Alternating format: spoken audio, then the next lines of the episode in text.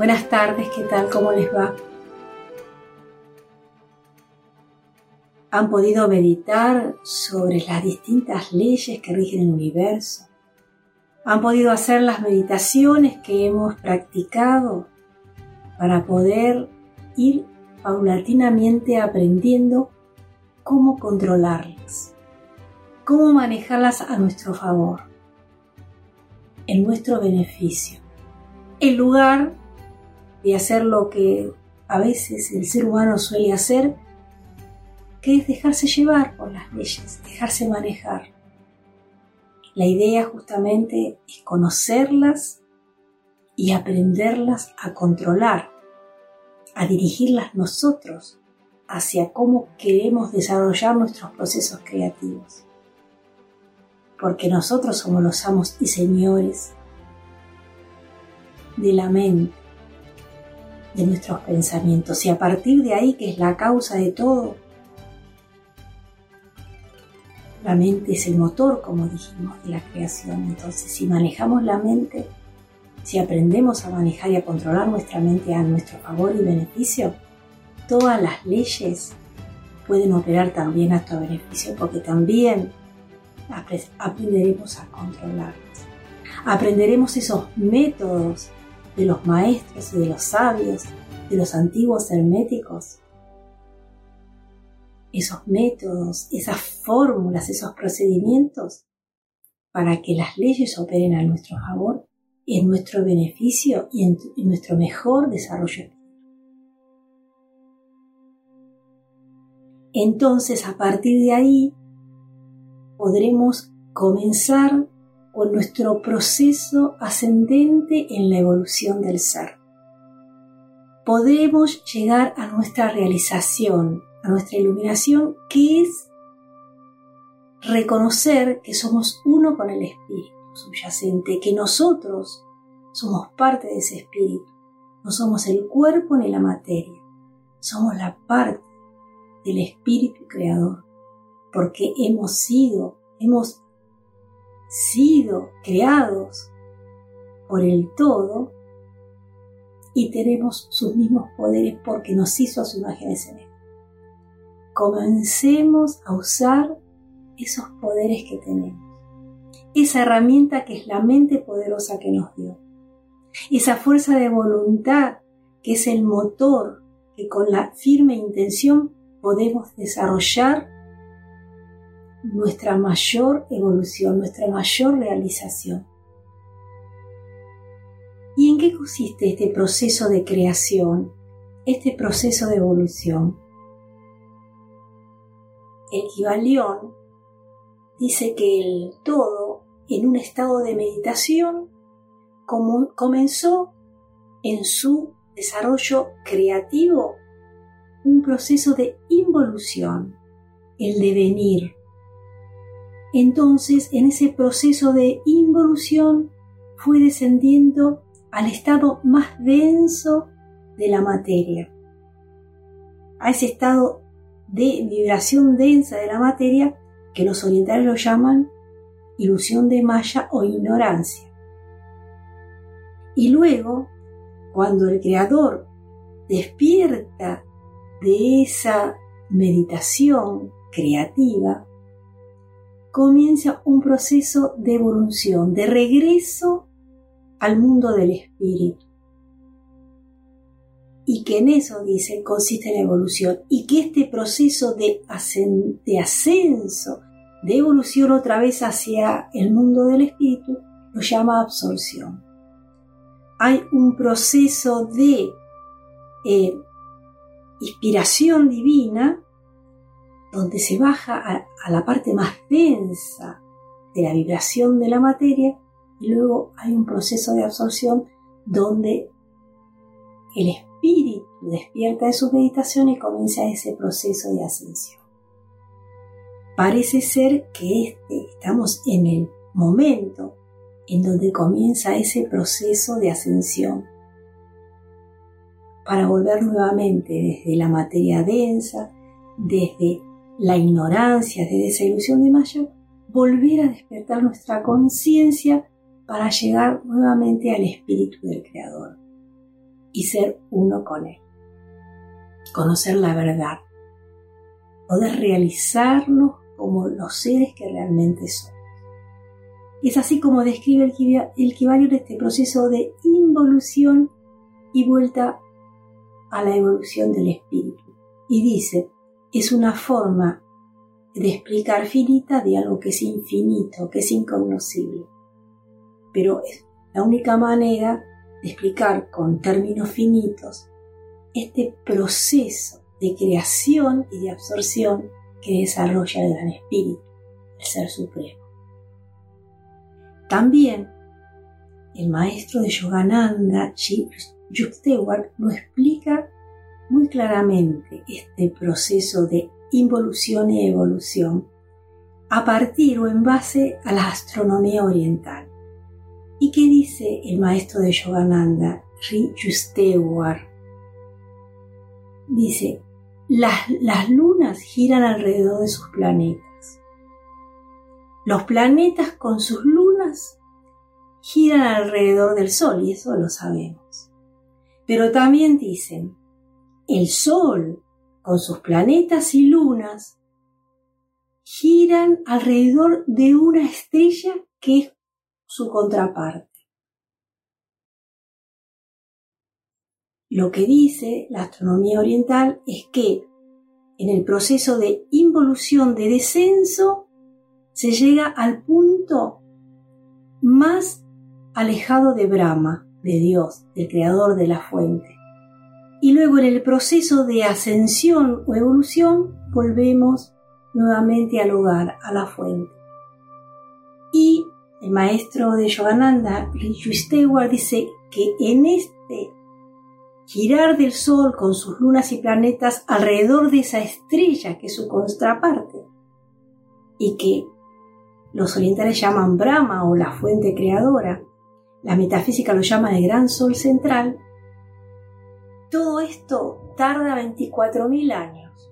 Hay 12.000 años de descenso donde llegamos a la parte más materialista, más burda y más densa de la materia y más alejada del gran sol central o Brahma para los orientales. Y luego a partir de ahí comienzan otros 12.000 años de evolución, de ascenso, donde el hombre sale de esa materia burda, de esa ignorancia, de esa ilusión, y vuelve de a poco a ir despertando, tomando conciencia de su realidad como ser espiritual. Y voy a mostrar cómo lo grafica en su libro Ciencia Sagrada el maestro de Yogananda. Acá muestra Brahma, el punto más cercano de Brahma.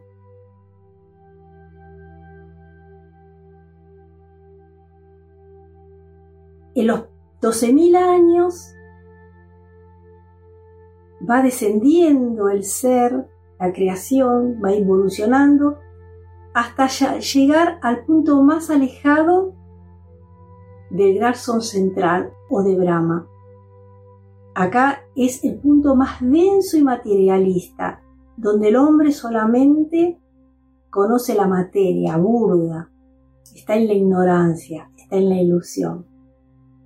Y luego, acá dice la era de Acuario. En el año 2000, justamente, cuando, cuando terminó el 2012 el calendario maya, significa que terminó, podemos comprender o interpretar, que terminó el descenso. Llegamos al punto más alejado de Brahma, de Dios o de la fuente creadora, y a partir del año 2000, con ese equinoccio que fue entre el 2000 y el 2012, la Tierra, el Sol con todos sus planetas y sus lunas, comenzó a volver a ascender otra vez hacia el gran Sol central, hacia Brahma, hacia la espiritualidad o la fuente de la verdad. Entonces, acá dice era de Acuario. ¿Se acuerdan que en el 2000 comenzó, terminó la era de Pisces y comenzó la era de Acuario. la era dorada, dicen los metafísicos, dice el maestro Saint Germain. Comenzó el ascenso de la Tierra, que es un planeta, con su Sol, de vuelta hacia el gran Sol central, a esa estrella que es la contraparte del Sol. Y acá el hombre tiene que entonces comenzar a despertar su conciencia. Y comienza acá su evolución espiritual, deja la materia deja el materialismo para comenzar a realizar su desarrollo, su evolución espiritual, para prepararse a la ascensión otra vez hacia el punto más cercano de Brahma, de Dios, del Creador, del Garzón central. Este ciclo como dice el maestro de Yogananda, dura aproximadamente 24.000 años. 24.000 años de la Tierra. La metafísica, los metafísicos hablan de 10.000 años de, involución o descenso y 10.000 años de ascenso, más o menos entre 20 y 24.000 años. Esto evidentemente no fue probado científicamente. Esto nos estamos basando en lo que habla la metafísica, lo que está más allá de la física y todavía no ha sido comprobado, como también como lo habla la, astronomía oriental. Y también los mayas, de alguna manera, en su calendario, dieron a entender en un proceso donde hubo un punto en donde todo se paró, se terminó el descenso y comenzó el ascenso, que muchos pensaban que era el fin del mundo, y no fue así, sino que todos hablan los metafísicos y los orientales de un comienzo de la ascensión del planeta y por lo tanto de todos los seres que habitan el planeta. Como todos los planetas que giran alrededor de nuestro Sol. Todos están en ese proceso de ascensión, de evolución y de desarrollo espiritual porque se están acercando todos nuevamente al hogar, al hogar donde residimos con el Creador. Esto es entonces, quería explicarles un poquito para entender, porque yo también lo quería entender, que estábamos hablando de que la era de Acuario, que comenzó el ascenso de la Tierra, que tenemos que ascender a la Tierra, que tenemos que despertar espiritualmente nuestras conciencias. Esto significa que estamos, comenzamos en este año de la era de Acuario con nuestra ascensión, que sería, como ya dije,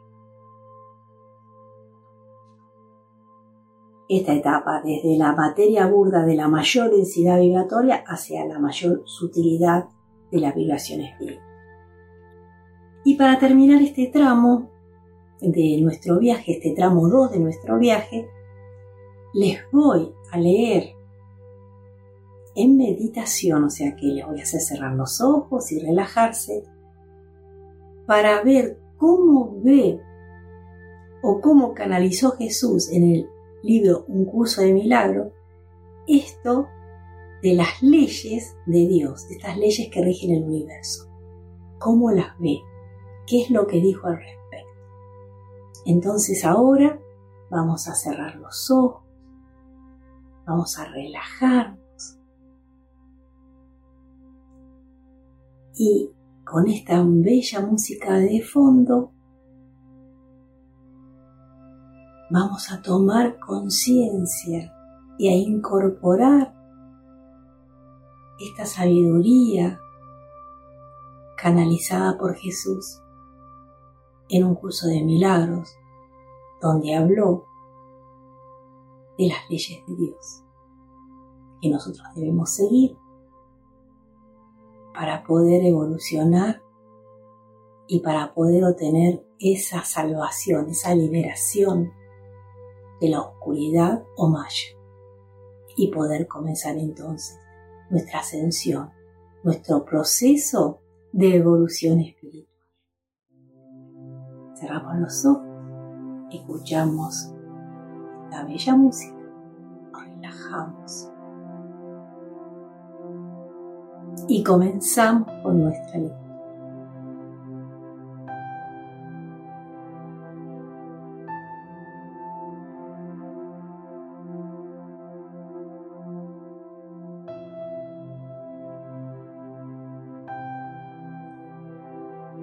Me gobiernan otras leyes que las de Dios.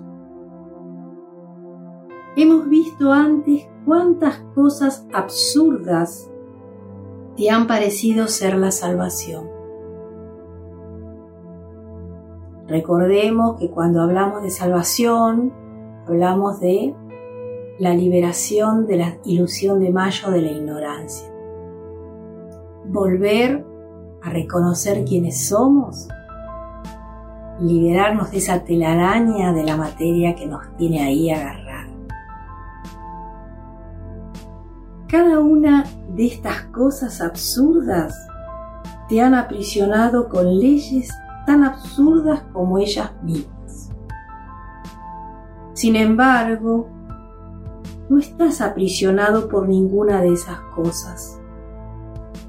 Mas para comprender esto es cierto, primero te tienes que dar cuenta de que la salvación no se encuentra en ninguna de ellas. Mientras la busques en cosas que no tienen sentido, te atarás a ti mismo a leyes que tampoco tienen sentido. Y de esta manera tratarás de probar que la salvación está donde no está. Hoy nos alegraremos de que no puedas probarlo, pues si pudieses, buscarías la salvación eternamente donde no está y jamás la hallarías. La idea de hoy te repite una vez más cuán simple es la salvación. Búscala allí donde te espera y allí la hallarás. No la busques en ninguna otra parte, pues no está en ninguna otra parte. Piensa en la liberación que te brinda el reconocimiento de que no estás atado a las extrañas y enrevesadas leyes que has promulgado para que te salven. ¿Crees realmente que te morirías de hambre a menos que tengas fajos de tira de papel moneda y montones de discos de metal? ¿Crees realmente que una pequeña píldora que te tomes o que cierto fluido inyectado en tus venas con una fina aguja te resguardará de las enfermedades y de la muerte. ¿Crees realmente que estás solo a no ser que otro cuerpo esté contigo? La demencia es la que piensa estas cosas. Tú las llamas leyes y las anotas bajo diferentes nombres en un extenso catálogo de rituales que no sirven para nada ni tienen ningún propósito. ¿Crees que debes obedecer las leyes de la medicina, de la economía y de la salud? Protege el cuerpo y te salvarás. Eso no son leyes, sino locura. El cuerpo se ve amenazado por la mente que se hace daño a sí misma. El cuerpo sufre solo para que la mente no pueda darse cuenta de que es la víctima de sí misma. El sufrimiento corporal es una máscara de la que la mente se vale para ocultar lo que realmente sufre. No quiere entender que es su propia enemiga, que se ataca a sí misma y que quiere morir. De esto es de lo que tus leyes quieren salvar al cuerpo.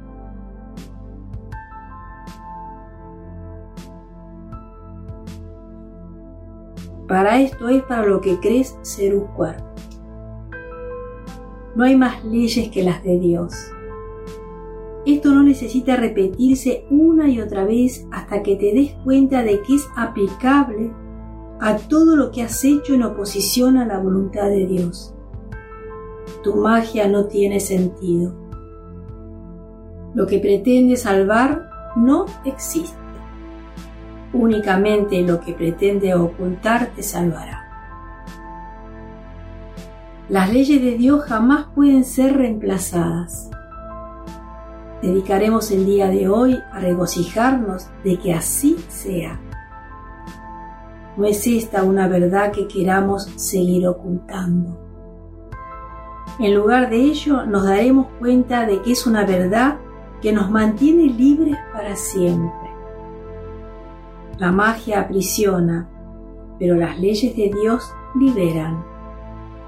La luz ha llegado porque no hay más leyes que las de Él. Comenzaremos hoy las sesiones de prácticas más largas con un breve repaso de las diferentes clases de leyes que hemos creído necesario acatar. Estas incluyen, por ejemplo, las leyes de la nutrición, de la inmunización, de los medicamentos y de la protección del cuerpo en las innumerables maneras en que ésta se lleva a cabo. Crees también en las leyes de la amistad, de las buenas relaciones y de la reciprocidad. Puede que hasta incluso creas que hay leyes que regulan lo que es de Dios y lo que es tuyo. Muchas religiones se han basado en eso. Dichas religiones no salvan, sino que condenan en nombre del cielo. En cualquier caso, sus leyes no son más extrañas ¿Qué otras leyes que tú crees que debes obedecer para estar a salvo? No hay más leyes que las de Dios. Desecha hoy todas tus insensatas creencias mágicas y mantén la mente en un estado de silenciosa preparación para escuchar la voz que te dice la verdad. estarás escuchando a uno que te dice que de acuerdo con las leyes de Dios, las pérdidas no existen. No se hacen ni se reciben pagos. No se pueden hacer intercambios. No hay sustitutos y ninguna cosa es reemplazada por otra. Las leyes de Dios dan eternamente sin jamás quitar nada. Escucha a aquel que te dice esto y date cuenta de cuán insensatas son las leyes que tú pensabas regían el mundo que creías ver. Sigue prestando atención. Él te dirá paz. Te hablará del amor que tu Padre te profesa, de la infinita dicha que te ofrece de la ardiente añoranza que siente por su único Hijo, creado como su canal de creación, pero que éste le niega debido a su creencia en el infierno. Abramos hoy los canales de Dios y permitamos que su voluntad se extienda a través de nosotros hasta Él.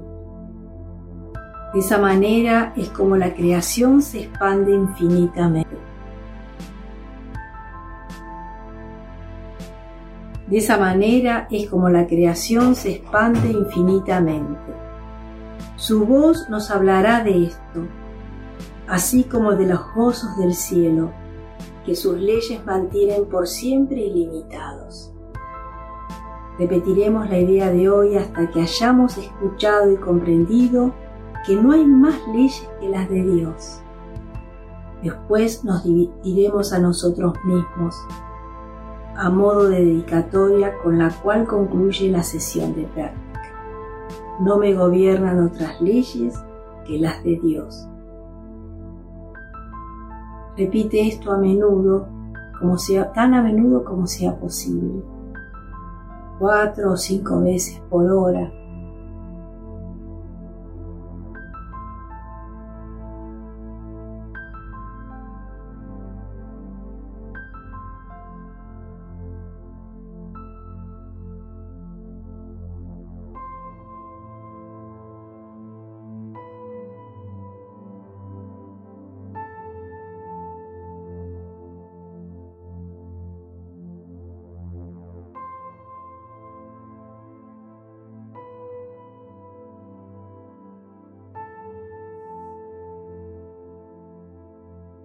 Entonces recuerda, repasa todas las leyes de la creación, que como ya dijimos, Dios las impuso en su creación para mantener el orden y la armonía. Esas son las leyes que tenemos que cumplir, son las leyes del amor, son las leyes del perdón, son las leyes de la buena voluntad. Recuerden, la mente es el motor y emite pensamientos. Y esos pensamientos son poderosos y creativos. Controlemos nuestra mente y así podemos controlar nuestros pensamientos. Y a partir de ahí podremos manejar y dirigir todas las demás leyes que componen la gran ley universal en nuestro beneficio, para nuestro bien, para nuestro progreso espiritual, para nuestra realización y liberación. Y con esto terminamos nuestro segundo tramo del viaje.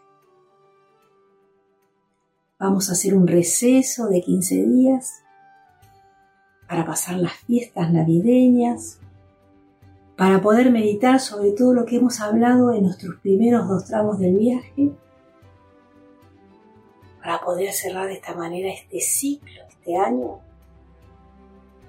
y comenzar el nuevo año con todos nuestros potenciales de seguir viajando hacia el paraíso hasta poder lograr la maestría y así poder manifestar nuestros poderes espirituales. Le deseo una muy feliz Navidad, buen final de año y un maravilloso comienzo del año 2022 donde comenzaremos a transitar nuestro tercer tramo de nuestro viaje en busca del paraíso. Nos vemos entonces.